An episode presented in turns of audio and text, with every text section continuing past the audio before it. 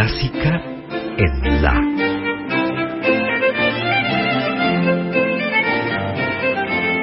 Idea y conducción, Margarita Celarayán.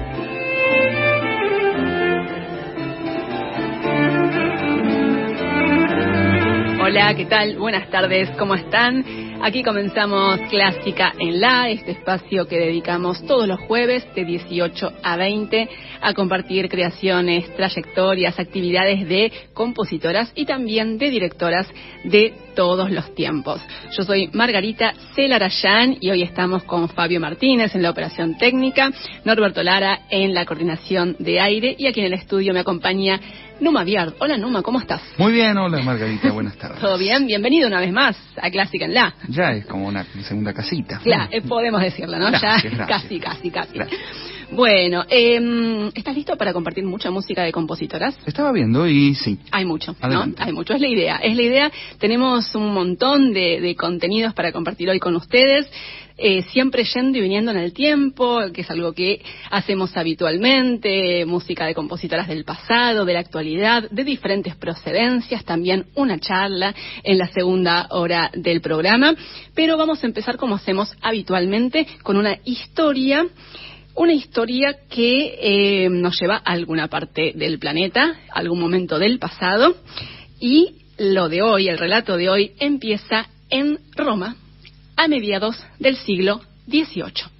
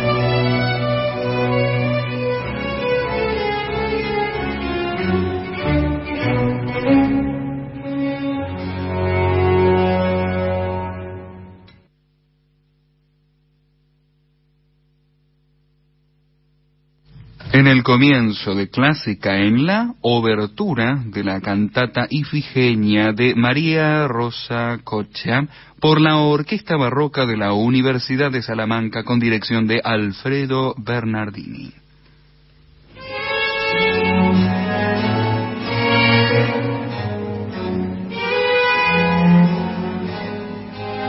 Nuestra compositora de hoy fue también clavecinista y maestra entre las últimas décadas del siglo XVIII y las primeras décadas del siglo XIX. María Rosa Cocha era su nombre, ella nació en Roma en el año 1759. En la familia de María Rosa no había músicos, era hija de un boticario, que sería algo así como un farmacéutico de hoy, ¿no? Es muy probable que eh, la pequeña haya mostrado un talento para la música desde muy chiquita, porque se sabe que estudió con un maestro de capilla y que empezó a componer cuando era muy jovencita. Tenía apenas 12 años cuando completó una serie de seis sonatas para clave y a los 13 compuso un oratorio que se estrenó en el año 1772. Recordemos que en esa época en Roma, las mujeres no tenían permitido asistir a la representación de un oratorio, por ejemplo. Y por supuesto tampoco se aceptaba fácilmente que compusieran uno. Así que María Rosa en ese contexto escribió un oratorio y, lo estrenó cuando ninguna mujer tenía permitido hacerlo en la Roma de esa época. También en esos años, estamos hablando de fines del siglo XVIII, para poder ejercer la actividad musical en Roma, era necesario para los músicos aprobar un examen en la Academia de Santa Cecilia. Nuestra compositora superó ese examen cuando tenía 15 años y así se convirtió en la primera mujer en obtener el título de Maestra di Capella di Roma.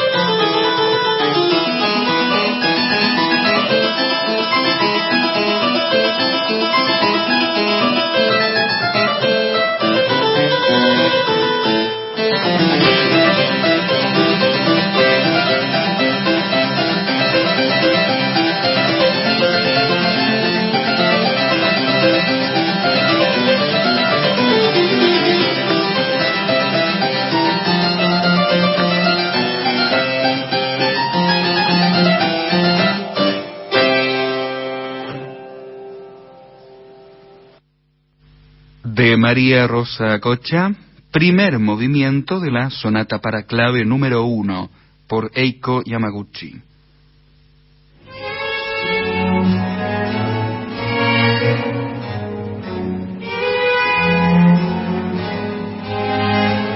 Cuando tenía 20 años, hacia el año 1779, María Rosa Cocha tuvo otro reconocimiento importante, además de lo que mencionamos recién, cuando fue admitida, cuando pasó el examen en la Academia Santa Cecilia de Roma, en, el, en 1779 fue admitida en la Academia Filarmónica de Bolonia y así fue la segunda mujer en lograr eh, ese, ese reconocimiento después de otra compositora que fue Marianne von Martínez, de quien ya hemos hablado aquí en Clásica en La. En esos años, últimas décadas del siglo XVIII, varias de las obras de María Rosa Cocha se interpretaron en Roma con un éxito realmente considerable. Pero en 1780 surgió una controversia que la afectó muchísimo. ¿Qué pasó? Les cuento. Resulta que un músico que era maestro de capilla en una localidad al norte de Roma, el señor se llamaba Francesco Capaldi, criticó la legitimidad del examen de María Rosa en la Academia de Santa Cecilia, diciendo que la escritura de la compositora contenía errores, y sostuvo además que se le había otorgado el título de maestra de capilla solo por ser mujer. Envidia. A ver, increíble, increíble realmente. Es totalmente absurda la acusación, ¿no? Estamos de acuerdo. A ver, nunca una mujer se había postulado eh, a, a- ese, a- digamos, eh, para ese, para ese examen, ¿no es cierto? Porque no lo tenían permitido. Eh, porque además siempre estaban bajo sospecha, ¿no? Se creía que no eran capaces de desarrollar tareas creativas como la composición. Así que podemos decir que ella no obtuvo este logro por ser mujer, sino a pesar de ser mujer, ¿no? Pero bueno, se ve que estos señores, este señor en particular, estaba muy disgustado, no le gustaba nada que hubiera una mujer eh, admitida en la Academia de Santa Cecilia, así que la acusó de todo esto que estoy contando. Pero lo interesante es que esta acusación tuvo una respuesta, la verdad que inesperada para la época, reitero, últimas décadas del siglo XVIII, ¿no? ¿Qué pasó? Varias personalidades muy relevantes de la vida musical italiana de la época defendieron públicamente a la compositora. ¿Cómo? Bueno, resulta que en 1780 se publicó un libro que se llamó Elogio Storico della Signora María Rosa Coccia Romana. Ah, un elogio histórico, así categórico el título. Elogio histórico de la señora María Rosa Coccia Romana. Y en este libro se incluyeron cartas en defensa de la compositora, escritas por algunas figuras muy importantes. Les cuento, por ejemplo, algunas de esas figuras. El poeta Pietro Metastasio, nada menos, gran libretista de óperas famosísimas. Y también, por ejemplo, el castrato Farinelli, otra figura Total. impresionante, aclamadísimo en la época, ¿no? Como, como bien se sabe. Ellos fueron algunos de los de estos referentes, de estas figuras realmente muy importantes de la vida musical de Italia de esa época que tomaron conocimiento de esta situación tan injusta contra nuestra compositora María Rosa Cocha y no dudaron en respaldar su talento y su capacidad.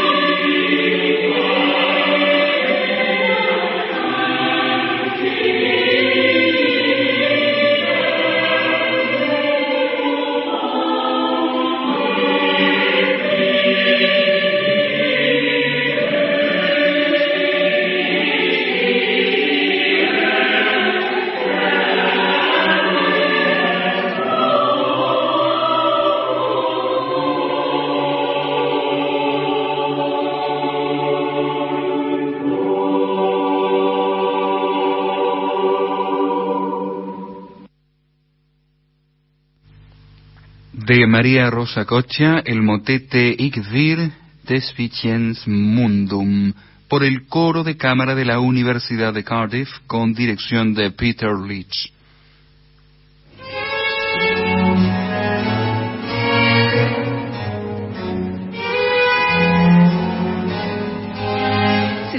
poco y nada de la vida de María Rosa Cocha después de esa controversia que les mencioné hace un rato, ¿no?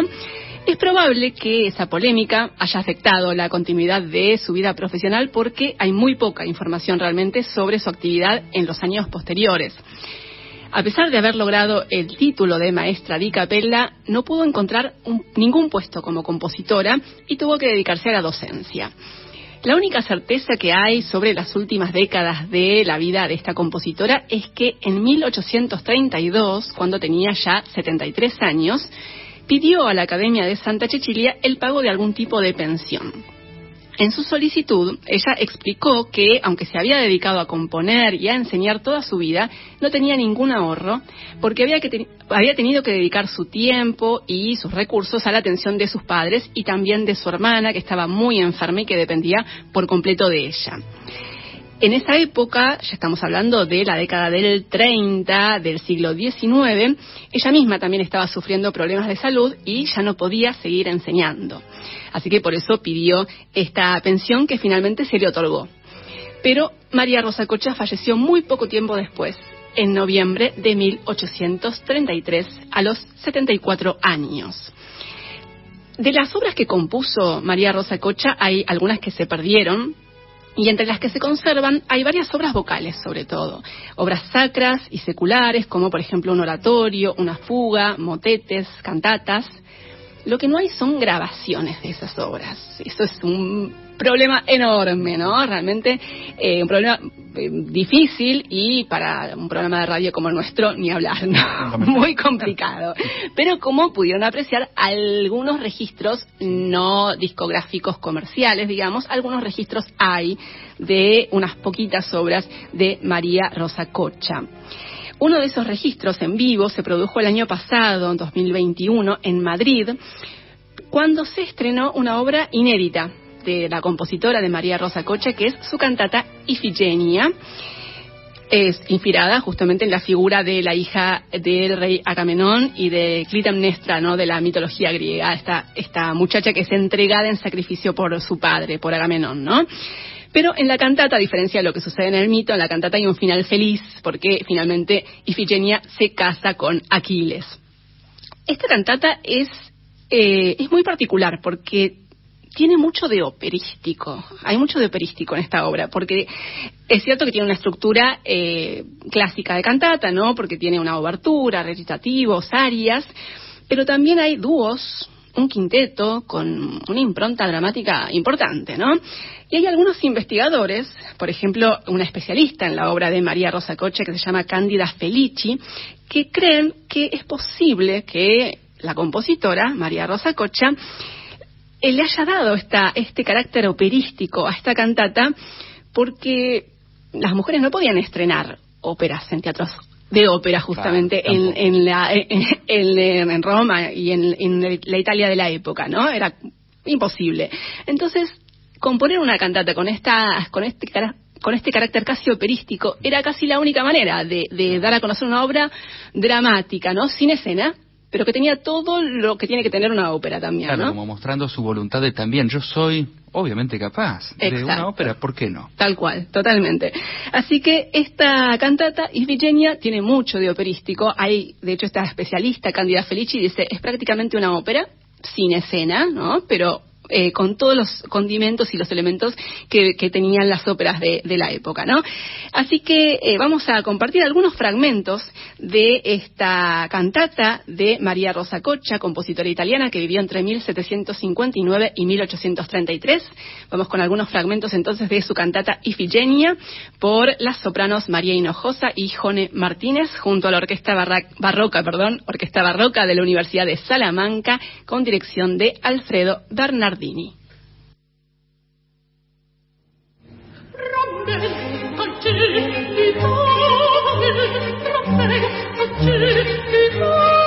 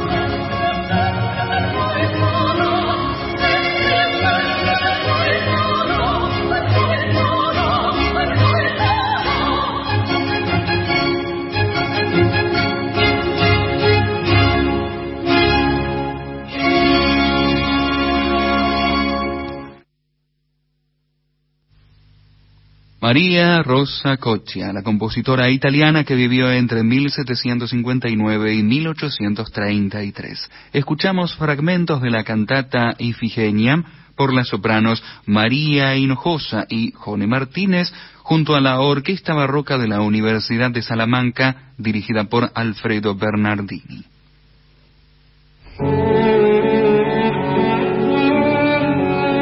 Bienvenidos sean los congresos, las ponencias, los ciclos de conciertos, los talleres, los álbumes recopilatorios de obras de mujeres. Shakira Ventura, musicóloga y docente española. Pero nuestra aspiración, bajo mi punto de vista, siempre debe ser que más pronto que tarde aparezcamos junto a los hombres, que no se creen cosas específicas para nosotras, porque eso al final pone de manifiesto la, la desigualdad que seguimos sufriendo, por desgracia. La escuchaste en Clásica en La.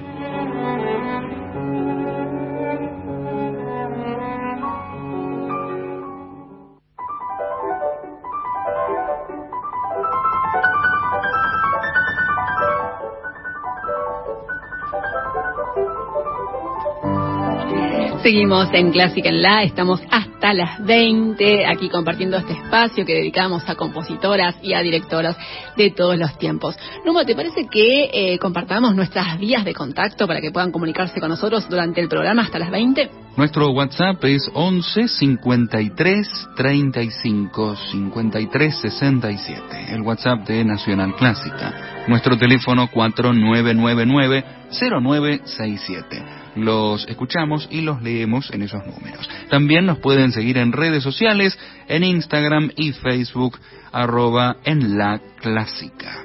Así es. Y desde hace, desde este año podemos decir que estamos pudiendo compartir acá en Clásica en la algo así como mini agendas, ¿no? Algunas propuestas de, de conciertos que se están realizando eh, acá en Buenos Aires puntualmente. Eh, en las que en los que se puede disfrutar música de compositoras o de pronto conciertos con alguna orquesta dirigida por una directora, ¿no es cierto?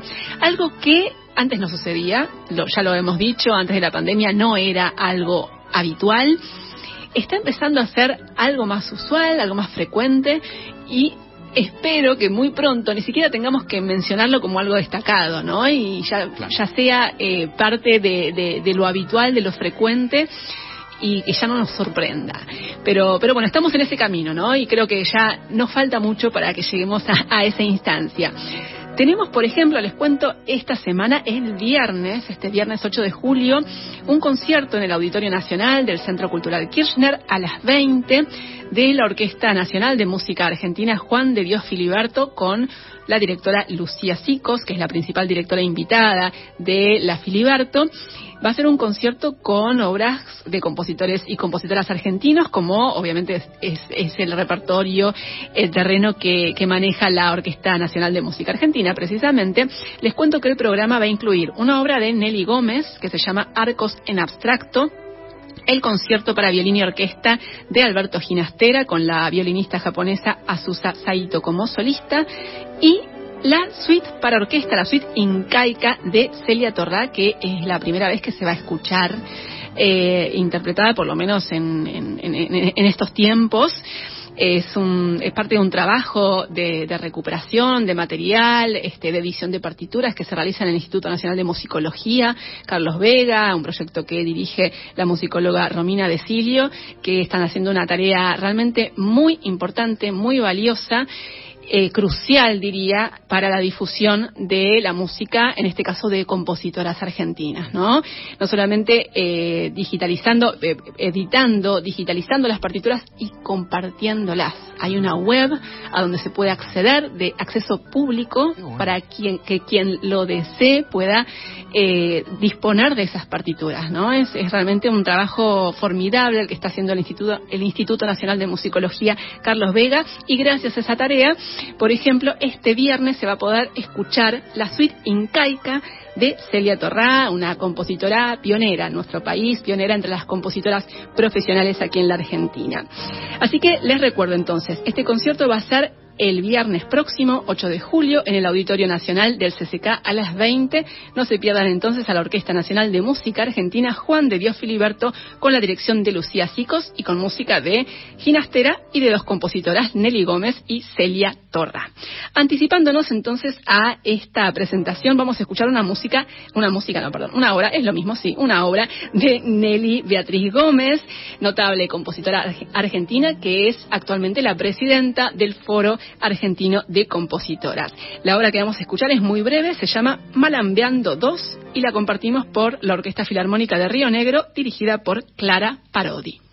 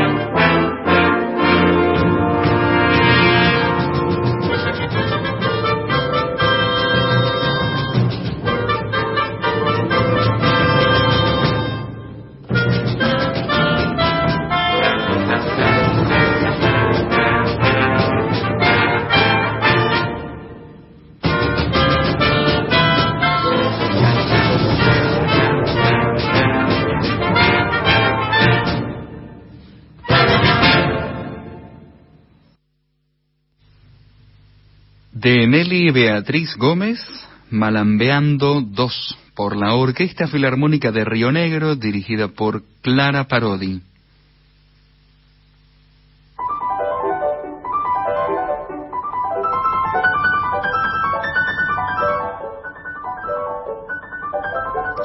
Seguimos en clásica en la y a veces vamos eh, a alguna parte del mundo también aquí en este programa para compartir eh, música de compositoras interpretada justamente en algún otro lugar del planeta.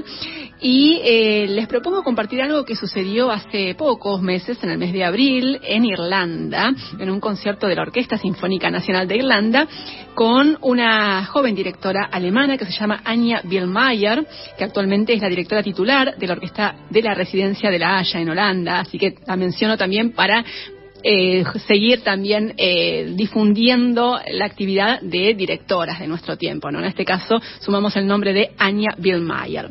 Bueno, resulta que Anya, Ana, Anya Billmeyer perdón, dirigió este concierto con la Sinfónica Nacional de Irlanda, eh, que incluyó en el programa música de una compositora rusa, soviética en realidad del siglo XX, que fue Galina Utsvolskaya creo que no se pronuncia así, creo que la O es más una A, ¿no? ¿Cómo sería más o menos? ¿no? Como un detalle, sí. No, lo dijiste bien, yo no me voy a animar. Sería Ustvalskaya. Algo así, ¿no? Ustvalskaya. Galina, bueno, igual le voy a decir Galina Ustvalskaya. Muy bien porque también es bueno eh, conocer la fonética y después eh, poder buscarlo correctamente, ¿no? Para no confundirlos más. Demostrar que se sabe, sino eh, brindar el, título y dar a conocer Estos nombres, tal cual. En este caso, Galina Uzvolskaya. Ella fue casi, casi desconocida en Occidente hasta la década del 80, que fue la época de la apertura de la Unión Soviética Occidente, ¿no? Durante el gobierno de Mikhail Gorbachev. Pasó casi toda su vida en su ciudad natal, Galina Uzvolskaya, en San Petersburgo. Fue alumna de Shostakovich y parece que tuvo con él un vínculo aparentemente platónico muy fuerte. Se conocieron mucho y eh, cada uno usó citas de la música del otro en sus composiciones, ah, así que tenía también esos guiños internos, ¿no? Que seguramente solo, solo un estudioso tal vez o un melómano muy, muy apasionado puede detectarlos, ¿no? Pero más tarde parece que ella renegó, sin embargo, de este, de este vínculo con, con Shostakovich y tomó cierta distancia. La música que, la, la obra que elegimos para compartir hoy con ustedes es una obra que se interpretó en este concierto que les mencionaba de la Orquesta Sinfónica Nacional de Irlanda. Es es una suite para orquesta escrita en el año 1959 que fue parte de una serie de tres suites que la compositora, esta compositora Galina Osvolskaya, escribió para jóvenes, para jóvenes músicos y para jóvenes oyentes también, pensada para un público joven. Eh, son 11 movimientos muy breves, con contrastes fuertes, ¿no? de un carácter animado y enérgico, y vamos a escuchar los primeros movimientos, el inicio de esta suite para orquesta de la compositora rusa Galina Uzvolskaya. La escuchamos por la Orquesta Sinfónica Nacional de Irlanda con la dirección de Anya Billmeyer.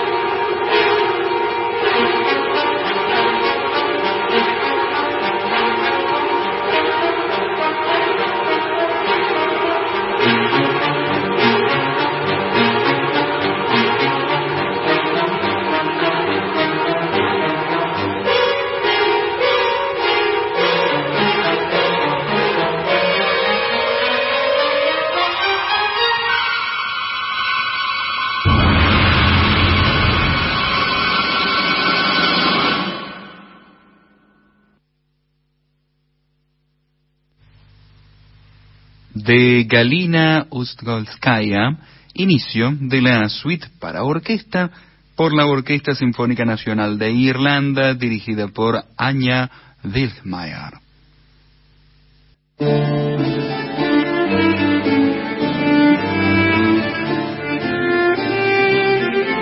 Comenzamos la segunda y última hora de Clásica en La, este espacio que dedicamos a compositoras y directoras de todos los tiempos aquí en la 96.7. Estamos hasta las 20 compartiendo este contenido, este espacio con ustedes. Antes de seguir, Numa, ¿te parece que eh, recordemos las vías de contacto en nuestras redes sociales? Pueden comunicarse con nosotros al teléfono 4999-0967. También nos pueden escribir al WhatsApp 11 53 35 53 67. En Facebook e Instagram nos encuentran como En la Clásica. Y también cada programa está disponible en formato podcast para poder escucharlo en cualquier momento y en el dispositivo que tengan a mano. Todos los programas desde comienzos de 2021 están disponibles en plataformas digitales como Spotify y iTunes como podcast clásica en la. Se comunicó Luis Quintana, nos dice qué hermosa música de la compositora de 1790 y también muy buena la de la rusa de 1980 que se conoce. ¿eh? Muchas gracias Luis por eh, comunicarte con nosotros y por eh, también compartir tus opiniones sobre lo que estamos difundiendo aquí en Clásica en la. te referías a la música de María Rosa Cocha, la compositora italiana, de la cual estuvimos hablando al comienzo del programa, y recién de la música de Galina Ustvolskaya.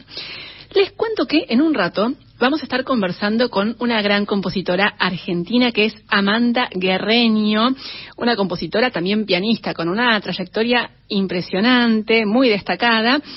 Y el, este sábado, nada menos que el 9 de julio, se va a producir un acontecimiento muy importante que le involucra a Amanda Guerreño.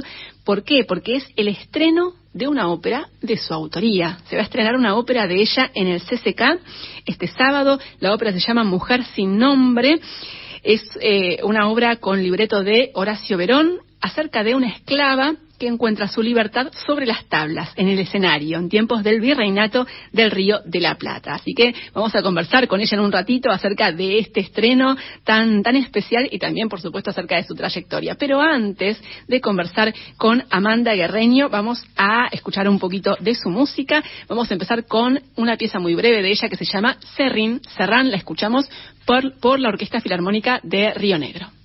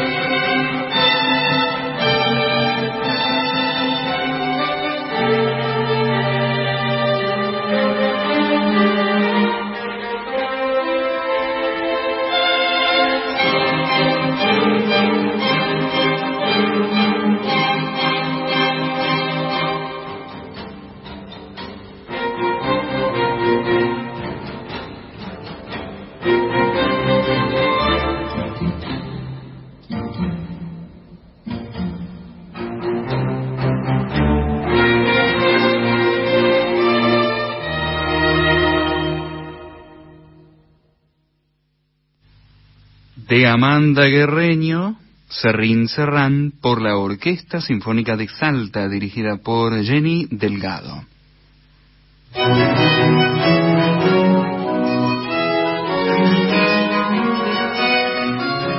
Como les anticipé hace unos minutitos, vamos a conversar con Amanda Guerreño, notable compositora, pianista, profesora, miembro fundadora del Foro Argentino de Compositoras, también integrante de la Asociación Argentina de Compositores, que este sábado estrena su ópera Mujer sin, Som perdón, Mujer sin Nombre en la Sala Argentina del CCK. Hola Amanda, ¿cómo estás? Aquí te saluda Margarita Celarayán. ¿Cómo te va, Margarita? Un gusto de escucharte. Amanda, qué placer enorme con, eh, conversar con vos. Habíamos conversado hace un par de años, ya me acuerdo, el, primer año de la pandemia. Habíamos hecho una entrevista con vos, eh, recorriendo y repasando toda tu trayectoria.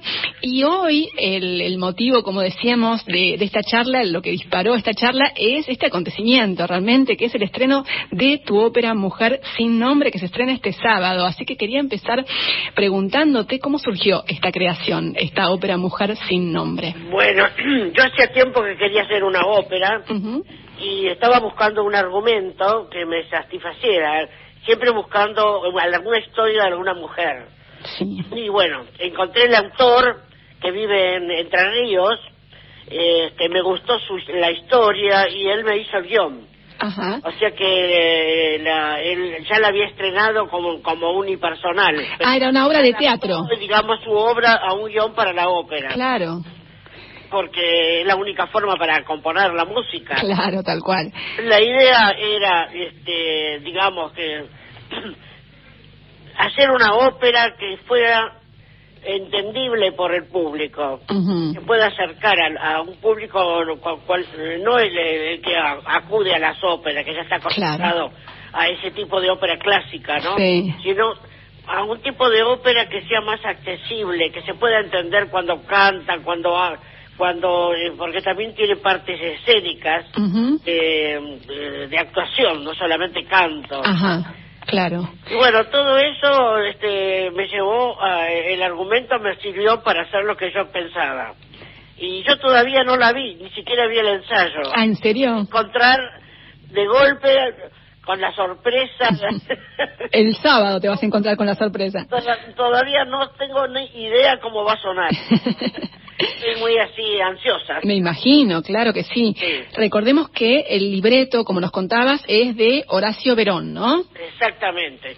Es un escritor conocido de allá de Entre Ríos. Uh -huh. Ha sido director de cultura, ha escrito muchos libros. Este, bueno, como todas las cosas del interior que no no, no llegan acá a Buenos claro. Aires, pero allá es muy conocido y lo, y lo aprecian muchísimo y lo y tiene como un reconocimiento allá como escritor también. Claro. Amanda, nos decías recién que eh, es una ópera que concebiste con, con la intención de que, de que sea eh, accesible para todo tipo de público, ¿no es cierto? Para que, para que la pueda disfrutar eh, todo el mundo. Sí, sí. Contanos por qué, qué fue lo que, lo que pensaste y concebiste con, con ese objetivo. Bueno, encontré el grupo Sol Lírica, uh -huh. se interesó por la por la, la, la temática sí. y bueno, eh, aceptó hacer la ópera y están muy entusiasmados porque más o menos están dentro de la tónica de lo que ellos hacen. Ajá. Ellos hacen, eh, les gusta hacer a, a, actividades también no sobre, solamente sobre un escenario, sino la idea es llevar la ópera a, a, a, al interior, mm. eh, que ya, ya tenemos una, una fecha para, para, para ir y hacerlo en, en, lugares este, sencillos, digamos. Ah, qué bueno. Y se armó una, un decorado que se pueda trasladar y movilizar de un lado para otro sin ningún gasto. Qué bueno. Digamos, como que todo se, se armó como para tenemos todo toda la producción lista para llevarla a cualquier lado. Ah, qué bueno eso, sí. excelente. La, y la idea era uh, también hacerlo en plazas o en lugares públicos. Uh -huh. Por eso está pensada no solamente para un público común, sino un público que nunca vieron una claro. ópera, ¿no? Qué bueno. Sí. Amanda Guerreño, eh, contanos un poco acerca de la trama de la ópera, ¿no? Algo comenté yo al principio, sé que está centrada en una esclava, ¿no? Que encuentra su libertad sobre las tablas. ¿Qué puedes anticiparnos sobre esta historia? Bueno, ella este, es una esclava, tiene su amo que la maltrata, hasta que ella eh, le dice que quiere ser actriz. Y claro, el amo no, no le cree, dice, no, con, este, llama a un empresario para que la vea, y pero está siempre como en la duda de que ella este, pueda ser actriz. Sí. El asunto es que ella actúa, hace una actuación frente al empresario y el empresario queda interesado y la contrata. Sí. Y entre ellos este, empiezan a, digamos, a, este, a conversar a ver a cuánto la va a vender. Porque lo que ella gane eh, va a ser todo para él, Ajá, claro. para ella. O sea, Mm. ella va- le da permiso con esas condiciones. Claro. Eh, bueno, el asunto que aceptan, es que se ponen de acuerdo y ella llega al teatro, así que toda la historia se, se em, desarrolla en el Teatro La Ranchería, Ah, mira vos. que es el primer teatro que, que hubo en Buenos Aires, Claro. que después se quema. Eh, es, es un teatro que se quema porque Sí. era, era, eh, como ranchería, así como se llama, porque era un rancho Claro. y, y está, la historia está en ese rancho, o sea que también Mm. en la ópera está el incendio, Ah, mira vos. teatro. Y sí, porque ella actúa ahí hasta que se incendia. Claro. Ahí es el momento en que ella ve la posibilidad de huir, porque en ese momento ella ya está en relaciones con uno de los actores, este y entonces eh, deciden huir a eh, la República de Dominicana. Ah, mira vos. Sí, porque en ese momento se estaba gestando la libertad de los esclavos. Claro. Bueno, ese un poco es el argumento. Así que efectivamente, eh, como dice la síntesis, la protagonista encuentra su libertad con este, con esta posibilidad de, de empezar a actuar, ¿no? Claro, pero huyen porque se quema el teatro. Claro. Porque el amo se que muere. Ah, mira vos. en el incendio, muere en el incendio. Claro, claro. Y con respecto a la música, a tu lenguaje en este caso para esta ópera Mujer sin nombre, Amanda, ¿qué nos podés anticipar? Eh, no te entendí. ¿Cómo? ¿Qué nos podés anticipar con respecto a la música que compusiste para tu ópera? Ah, eh, yo la, la compuse en forma tradicional. Ajá. O sea que tiene este ritmo, tiene melodía, tiene... eh, Arias. sí, tiene todo. Todo lo que tiene que tener una ópera. Lo que pasa es que es una ópera de cámara, claro. Chiquito. En formato pequeño. Digamos, es un ensamble de 11 instrumentos y son cinco cantantes, Sí. o sea, todo chiquito. Claro, claro. Como nos decías también, Amanda, para poder eh, llevarla a diferentes partes, ¿no? Del país, a diferentes escenarios, ¿no? Claro, Eso, eh, ese formato permite esa, esa posibilidad, ¿no? claro, sí, sí. Y además este gasto, menos gastos, Claro, tal cual. porque es increíble la cantidad de cosas, son como más de 20. El elenco, aparte de los cantantes y los músicos, son como 20 personas. Claro, mucha gente. Siempre la ópera, viste que es un género que, que demanda mucha, mucha gente. Así es, así es. Amanda Guerreño, ¿cómo es tu relación con la ópera como género? En realidad, yo eh, cuando era más joven iba a escuchar las óperas al Colón. Sí. Siempre iba porque me encantaba, quería conocer, este, quería este, saber cómo eran, escucharlas. Y bueno, me hice una idea con el tiempo de que yo el día que iba a componer una ópera iba a ser distinto a lo que yo estaba escuchando. Ah, ¿en serio? ya ya lo, había, lo tenía pensado desde hace mucho tiempo. Pero porque en realidad acá es muy difícil hacer una ópera. en- no es fácil, digamos, armar un, un, este es muy costoso. Muy complicado. Costoso también. Sí, costosísimo, claro que sí. Sí. Entonces, es, es algo que es- no es lo mismo que hacer presentar una sinfonía que ya está la orquesta Sí. eh, o un coro que ya está. Claro. La ópera es otra cosa, ¿no? Lleva más, más trabajo. Totalmente. Y entonces eso hace que mm, eh, la idea mía era hacer algo sencillo, que pueda ser este fácil, no solamente para el que escucha, sino para el que está actuando también. Claro. Claro, claro. Eh, Amanda, mira, voy a aportar un dato con respecto a esta, a tu, a lo que estamos mencionando de, de, las óperas y lo difícil que es, este, justamente llevarlas a, a escena.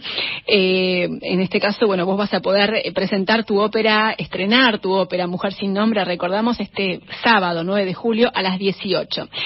Eh, hay una compositora argentina que se llamó María Isabel Curubeto Godoy, que fue eh, maestra tuya, Amanda Guerreño, y que fue la primera mujer, la primera compositora que estrenó una ópera en el Teatro Colón. Así es. En el año 1946, ¿no es cierto? Sí, sí, sí. Ella fue mi profesora de piano en la Universidad de La Plata cuando yo estaba estudiando. Claro, así es. Y bueno, eh, fue la primera y nunca más hubo otra. No, es cierto, en el Teatro Colón eh, muy pocas, muy pocas veces, eh, pero contadísimas, se han presentado óperas de, de compositoras que yo recuerden recuerdo una, no sé si hubo alguna otra, y, bueno, y fuera de esos escenarios también es realmente muy excepcional, se suma, ¿no?, al hecho, de, por supuesto, de, la poca difusión de la música de compositoras, el hecho de que justamente es un género tan complejo y tan costoso, que eso también, por supuesto, que suma a las dificultades, ¿no? Claro, además ella, este, lo, lo más importante que es la única mujer que le hicieron en el Colón, la ópera. Claro, en el Teatro Colón, exactamente. No fue en otro lado. No, nada menos que en el Colón y por haber ganado un concurso. Me acuerdo. Desde aquella época hasta ahora nunca más. Claro, sí, sí, sí, sí. Estamos conversando con Amanda Guerreño, notable compositora, pianista, profesora argentina, que, les reitero, este sábado estrena su ópera Mujer sin nombre en el CCK en la sala argentina. Amanda, ¿te parece que escuchemos un poquitito más de tu música y seguimos conversando? Te quedas en línea, dale. Escuchamos eh, la obra Moebius de Amanda Guerreño por Alfredo Corral en piano y ya seguimos conversando con ella.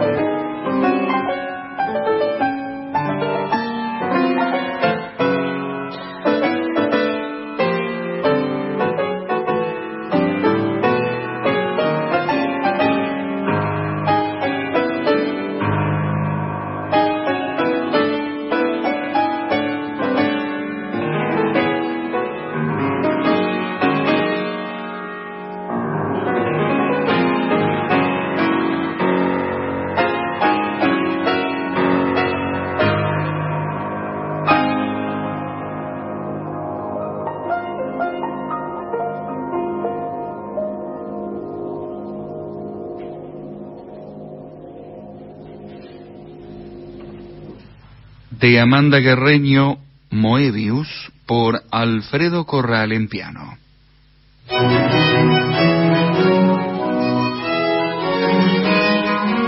Seguimos conversando con Amanda Guerreño, la notable compositora argentina que este sábado estrena su ópera Mujer sin nombre en el CCK. Hola Amanda, ¿estás ahí?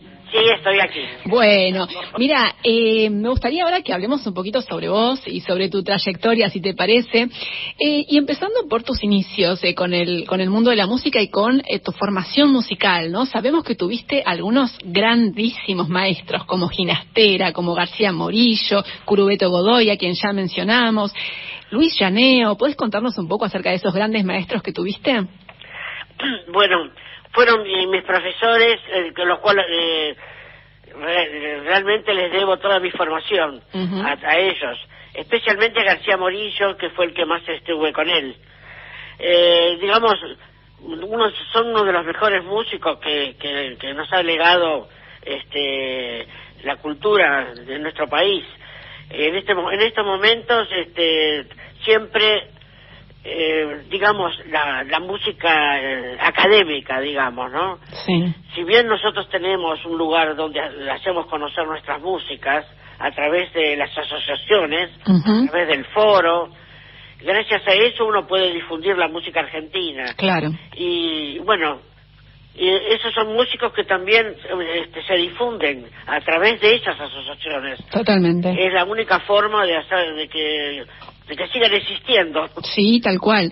Y mira, justamente a propósito de esto que decías, ¿no? De la difusión de la música de, de los compositores de nuestro país, sabemos que vos empezaste tu actividad profesional como pianista y que en los programas de tus conciertos, con mucha frecuencia, incluías obras de compositores argentinos y también latinoamericanos, ¿no? Sí, sí. Eh, yo, yo fui una de las primeras compositoras que trabajaba de esa manera, porque la- creo que eh, hasta el día de hoy, porque únicamente ahora las asociaciones están haciendo las obras nuestras, pero en aquella época los pianistas hacían obras de autores extranjeros. Claro.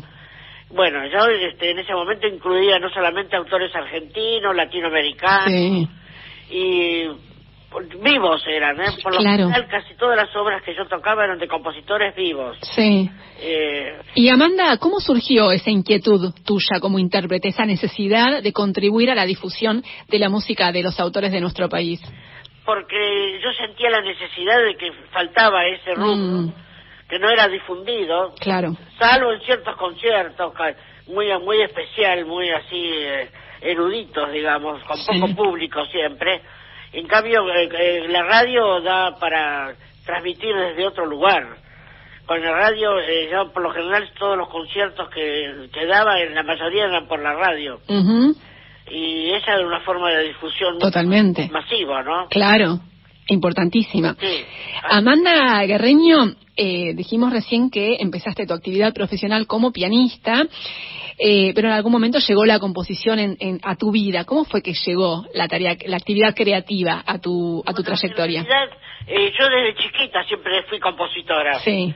Ya de, de los seis años, cuando estaba empecé a estudiar, yo ya hacía bagatelas en el piano, Ah, mira vos. ponía cos- mu- musiquitas y tocaba con cosas este, inventadas, así todas de oído, ¿no? Por Sí. supuesto.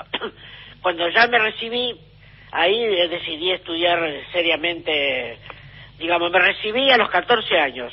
De profesora de piano, ¿no? Claro, porque ahí yo estudiaba desde los 6 años y me recibí a los 14 Sí. en el Conservatorio Gaito. Ujú, O sea que yo ya tenía una formación de pianística. Claro. Y eh, ne- como quería ser concertista, ahí comencé a estudiar con Roberto Castro, que fue mi profesor, este, que- el cual me enseñó una técnica muy interesante.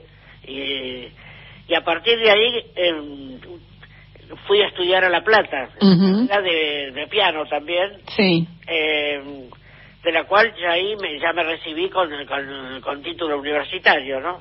En, ese, en esa época, este, digamos, éramos éramos muy pocas este, las, las personas que estudiaban composición. Ujú, Y yo, este, cuando ingresé a la Asociación de Compositores, eran como 80 compositores y las mujeres éramos como 5. Claro, poquísimas. Relación a los 80. Claro, sí, sí, minoría absoluta. Amanda, y vos también eh, formaste parte de, de- de los inicios del Foro Argentino de Compositoras, ¿no? Sí, sí, sí. ¿Cómo fue eso? Bueno, eso fue, eh, es toda una historia, ¿no? Porque primero buscar a las personas que me acompañan con la idea que yo tenía. Sí, ¿Y que, quién fue? La Irma Urteaga. claro, sí, sí. La gran compositora argentina, la Sí. del alma, que falleció hace poco. Hace poco. Este, con ella empezamos a, a trabajar y nos, este, con, tuvimos a nuestro lado varias compositoras de ese momento que todavía están, entre ellas Nelly Gómez, que ahora es la presidenta del Foro Argentino. Así es. Sí. Y la vicepresidenta es Eva Lopsis. Sí, sí, sí. O sea que ellas están llevando adelante el foro. Eh, ya llevamos 18 años. Sea que era bastante tiempo. Mucho tiempo y además mucho tiempo de una actividad importantísima, ¿no? De difusión, de, de- de- impulsando la circulación de la, de la música de, de las compositoras, ¿no? Exacto, exacto. Y recién ahora está funcionando, como decía, full. Claro, después de la pandemia, ¿no? Sí, han ingresado muchísimas compositoras. Qué bueno. Muchísimas compositoras este, populares también. no, de todos los estilos. Qué bueno. Sí, Fantástico. Todos los, y entre ellos populares han entrado muchísimas. Buenísimo. Sí. Eh, Bueno. Amanda Guerreño, eh, hablemos un poco sobre tu, tu propio lenguaje como compositora, que es muy diverso y muy ecléctico, ¿no? Sabemos que compusiste obras orquestales, música de cámara para piano, Sí. música vocal, también obras electroacústicas Sí. y también con influencias diversas del folclore, del tango. También te dedicaste a, a- eh, tuviste actividad como intérprete, ¿no? De, de tango y de folclore. ¿Cómo fue que se produjeron estos diversos caminos y estas búsquedas en tu lenguaje incorporando tantas, eh, tan- tantas, este, tantos estilos diferentes, ¿no? Claro. Bueno, este, mis hijos, cuando fueron creciendo, traían a mi casa música eh, popular Ujú. para escuchar. Y me fui acostumbrando a escuchar ese tipo de música. Ellos escuchaban de todo. Sí. muy buen oído y traía muy buenos músicos populares a mi casa.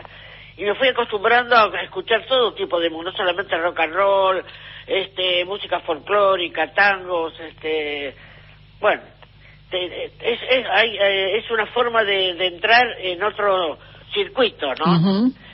Y, y- y de las obras que yo hice populares son dentro del folclore o dentro del tango, Sí. por ahí nomás, hasta ahí llegué. Eh, digamos como que ante- vean este el que el que me me fascinó como compositor en aquella época era Piazzolla Ah, mira, claro. que a mí claro. el tango mucho no me gustaba Sí. cuando apareció Piazzolla me gustó Ah, o sea que a partir de ahí fue que te empezó a interesar. sí él fue el que me incentivó para escribir tangos Claro. sí Amanda Guerreño, ¿y qué puedes contarnos acerca del proceso creativo? ¿No? Estábamos diciendo que este que este sábado se estrena tu ópera Mujer sin nombre. Eh, ¿cómo, ¿Cómo es habitualmente tu, tu trabajo eh, compositivo, justamente en cuanto a tiempos, en cuanto a metodología, en cuanto a rutinas? ¿Cómo lo manejas? Eh, la ópera me llevó muchos años de trabajo y o sea que no estuve haciendo otras obras pero ahora que la terminé, ya varios meses, estoy componiendo obras de- por encargo, que me encargan y hago. Este, Sí. Ya tengo tres encargos, de los cuales ya entregué dos, me falta uno, y apareció otro también. O sea que de a poquito sigo componiendo, pero cosas chicas, ¿no? Claro. No a nivel así, eh, obras grandes, importantes, digamos, Sí. de formato este o- oratorio o- o, sinfonía o cosas por el estilo. Claro. O- obras cortas, Ujú. Pero estás muy activa. sí. Buenísimo, buenísimo. ¿Y esta ópera, eh, cuándo la terminaste? ¿La ópera que se estrena este sábado? ¿Cuándo la completaste? No, el- la ópera la terminé eh, este año, a principio de año. Sí. Eh, sí, siempre corrigiendo. Cada vez que la miraba siempre había correcciones, porque uno siempre estaba exigiéndose cada vez más, ¿no? Claro. Eh, y aprendí un montón, digamos. Componiendo esta obra aprendí un montón que- de cosas que, que no sabía Por ejemplo, muy bien el ejercicio. por ejemplo, ¿podés contarnos qué, qué te enseñó esta, este trabajo de esta tarea de componer esta ópera? ¿Cómo? Por ejemplo, ¿qué, qué aprendiste de, de este trabajo componiendo esta ópera? Eh, bueno, la, la verdad que me dio mucho trabajo. Y sí, claro. Sí, siempre digo, ¿por en qué lío me metí? sí, porque no es lo mismo componer una poesía, una canción, y, o hacer música o un libreto, con una historia. Claro, O sea que hay que componer todo el tiempo, eso no se termina nunca. es mucho más extenso y más complejo, claro. No, sí, sí, y más trabajoso también. Claro. Sí. Claro que sí. Recordemos entonces, Amanda Guerreño, que tu ópera Mujer sin nombre se estrena este sábado 9 de julio a las 18 en la Sala Argentina del Centro Cultural Kirchner, ahí en Sarmiento 151. La producción es de la compañía independiente Sol Lírica y la dirección musical es de Pablo Manzanelli con la dirección escénica de Florencia Ayos y un elenco eh, integrado entre otros por María Eugenia Caretti, Santiago Cirur, Luchi de Gildenfeld, Juan Pablo Labordet, Gabriel Vacas y otros que están estarán a cargo entonces de esta de este estreno, del estreno mundial de la ópera Mujer sin nombre de Amanda Guerreño, gran compositora argentina que fue nuestra ent- entrevistada de hoy aquí en Clásica en la. Amanda Guerreño, fue un placer enorme conversar con vos. Siempre eh, es un disfrute eh, tener esta posibilidad de charlar eh, y, de, y de conocer tus, ideas y más de tu trabajo, como fue en este caso el- la creación de esta ópera que se estrena el sábado. Muchísimas gracias, por este contacto con nosotros. Gracias por invitarme. No, por favor, un placer. Nos vamos a quedar escuchando una obra más de Amanda Guerreño. En este caso es Pacha, Payanca con Chamamé.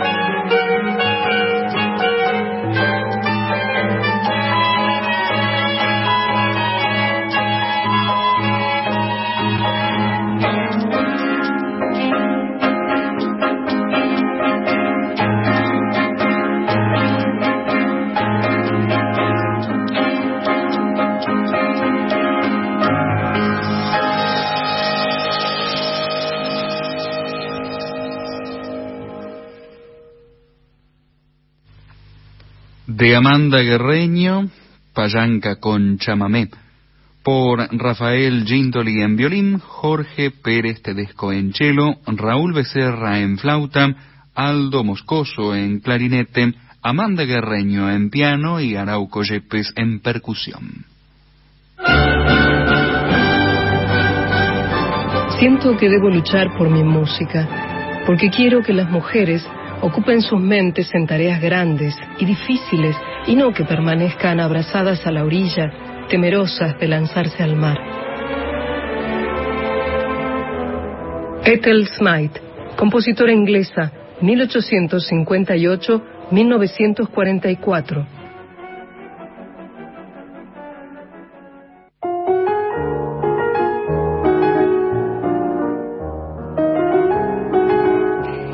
Vamos acercando al final de Clásica en la de hoy y vamos a dedicar estos minutos eh, finales a algo de nueva discografía, que es, un segmento casi habitual ya en este espacio, porque la verdad es que hay mucho material discográfico que se está editando en los últimos tiempos, ¿no? También otro de los fenómenos que se empezaron a profundizar a partir de la pandemia, se grabaron muchos discos, es una de las actividades que pudieron seguir desarrollándose también durante la pandemia. Eh, ante la falta de presencialidad. Y en, en, todo este material hay cada vez más eh, música de compositoras, algunos discos exclusivamente eh, destinados a obras de creadoras y en otros casos también eh, discos con obras de compositores y compositoras, ¿no? Pero la verdad es que cada vez hay más material y es algo que desde aquí agradecemos porque la verdad que nos nutre muchísimo, ¿no? Es, eh, son grabaciones eh, bien realizadas, de buena calidad, ¿no? Y eso, eso realza también eh, las obras, las creaciones de las compositoras. Lo que tenemos hoy para compartir con ustedes es un material, un disco editado hace muy poco del trío de la Haya, el trío de cuerdas de la Haya, que está dedicado a eh, obras de compositoras. En, en, todos los casos son estrenos mundiales en grabaciones, la primera vez que se graban estas obras. Eh, son algunas compositoras realmente eh, muy poco conocidas. La más conocida de ellas es Smythe, de la cual escuchábamos recién una, una frase leída por eh, nuestra compañera Gisela López. Pero hay otras compositoras en este disco que la verdad es que son muy poco conocidas o casi, casi desconocidas, podríamos decir. Ellas son Miriam Hyde, Amy Frenzel Wegener y Irene Britton Smith algunos nombres, yo realmente tengo que decir que no los conocía, para mí también es un hallazgo este disco. Y eh, vamos a empezar compartiendo, tenemos poco tiempo, pero vamos a empezar compartiendo algo de música de Miriam Hyde, que fue una compositora, también poeta, pianista, pedagoga, que vivió entre 1913 y 2005 australiana, fue una figura muy relevante en la vida cultural de su país. Ella estudió en Adelaide, es una ciudad importante en Australia, y a los 19 años ganó una beca que le permitió viajar a Londres a seguir su formación, y allí estudió en el Royal College of Music, y también en Londres empezó, empezó su actividad como pianista. Fue una pianista muy importante, tuvo una trayectoria realmente notable, y muchas veces eh, incorporaba en sus programas de concierto obras de su autoría, algo que hacían muchas compositoras que también eran pianistas. Era una manera, obviamente, de, dar a conocer su música, ¿no? Cuando ellas mismas las interpretaban.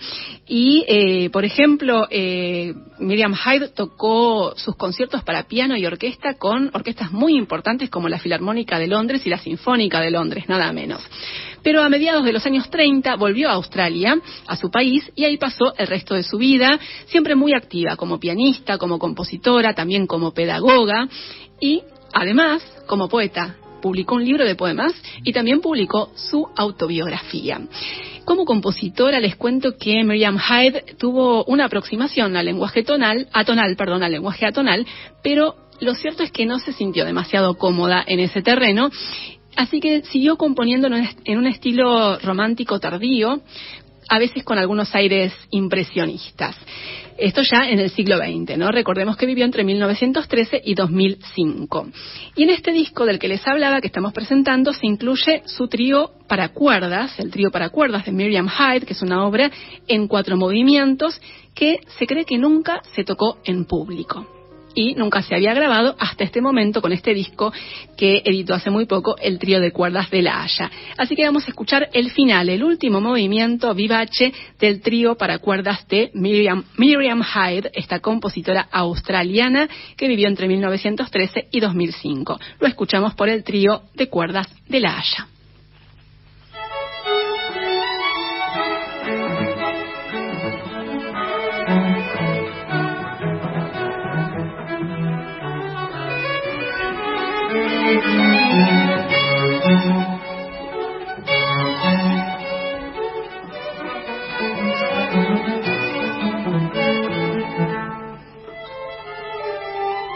Thank you.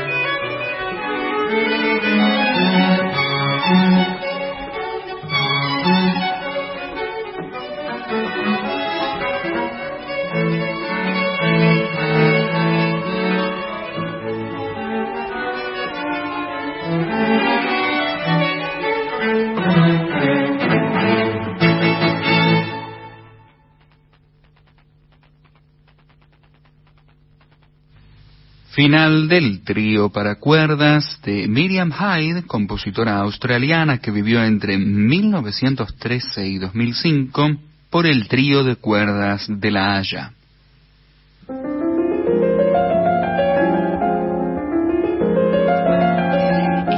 Compartiendo música de un disco editado hace muy poco del trío de cuerdas de La Haya, un disco que se llama Celebrating Women, celebrando a las mujeres, que está dedicado a música de compositoras. En todos los casos son obras que se graban por primera vez, obras mayormente de compositoras muy poco conocidas, como el caso de Miriam Hyde, que escuchábamos recién, y otro caso es el de la compositora Emmy Frenzel Wegener. Lo repito porque es un nombre nuevo para nosotros. Es Emmy Frenzel Wegener, una compositora que vivió entre 1901 y 1973, holandesa. Era hija de otra compositora, dato realmente curioso. Su madre se llamaba Berta Frenzel Wegener, la hija, Emmy, que es la compositora de la que nos vamos a ocupar, también escribió poesía, igual que Miriam Hyde, y como compositora eh, dejó varias obras de cámara y también música orquestal. De hecho, algunas de esas obras sinfónicas de Emmy Frenzel-Wegener fueron interpretadas nada menos que por la Orquesta Real del Concertgebouw de Ámsterdam, con, la dirección de un gran director como fue Pierre Monteux. Eso nos da una idea de, la dimensión que alcanzó, de la trascendencia que alcanzó eh, hacia mediados del siglo XX, un poco antes, en realidad en las primeras décadas del siglo XX, Emmy Frenzel-Wegener. Pero sucedió algo hacia mediados de la década del 30 algo que la llevó a dejar de componer prácticamente. Parece que estaba muy enferma, no se saben demasiados detalles, pero parece que esa dolencia, esa enfermedad, no le permitió seguir componiendo, eh, así que no son demasiadas las obras que dejó, y entre esas composiciones hay una suite para viola, violín y cello, una suite en cinco movimientos que escribió en el año 1925 cuando tenía 24 años, que es la que grabó ahora el trío de cuerdas de la Haya. De este trío, de esta este, suite en realidad para violín, viola y cello, vamos a escuchar los dos primeros movimientos entonces por el trío de cuerdas de la Haya de este flamante disco que estamos presentando hoy en Clásica en La.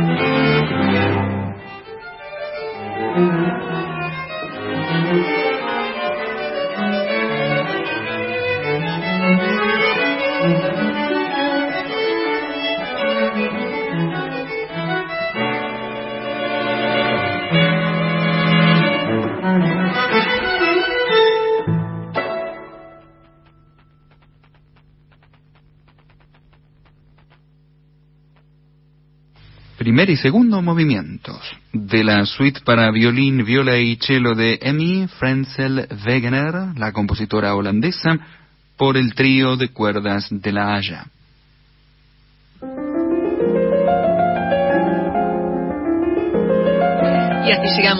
Final de Clásica en la de hoy. Numa Biard, un placer siempre compartir el aire con vos. Muchísimas gracias. Igualmente y hasta la próxima. Hasta la próxima, sí, sí. Gracias también a Berenice Vieto, que estuvo en la operación técnica en esta segunda hora con nosotros.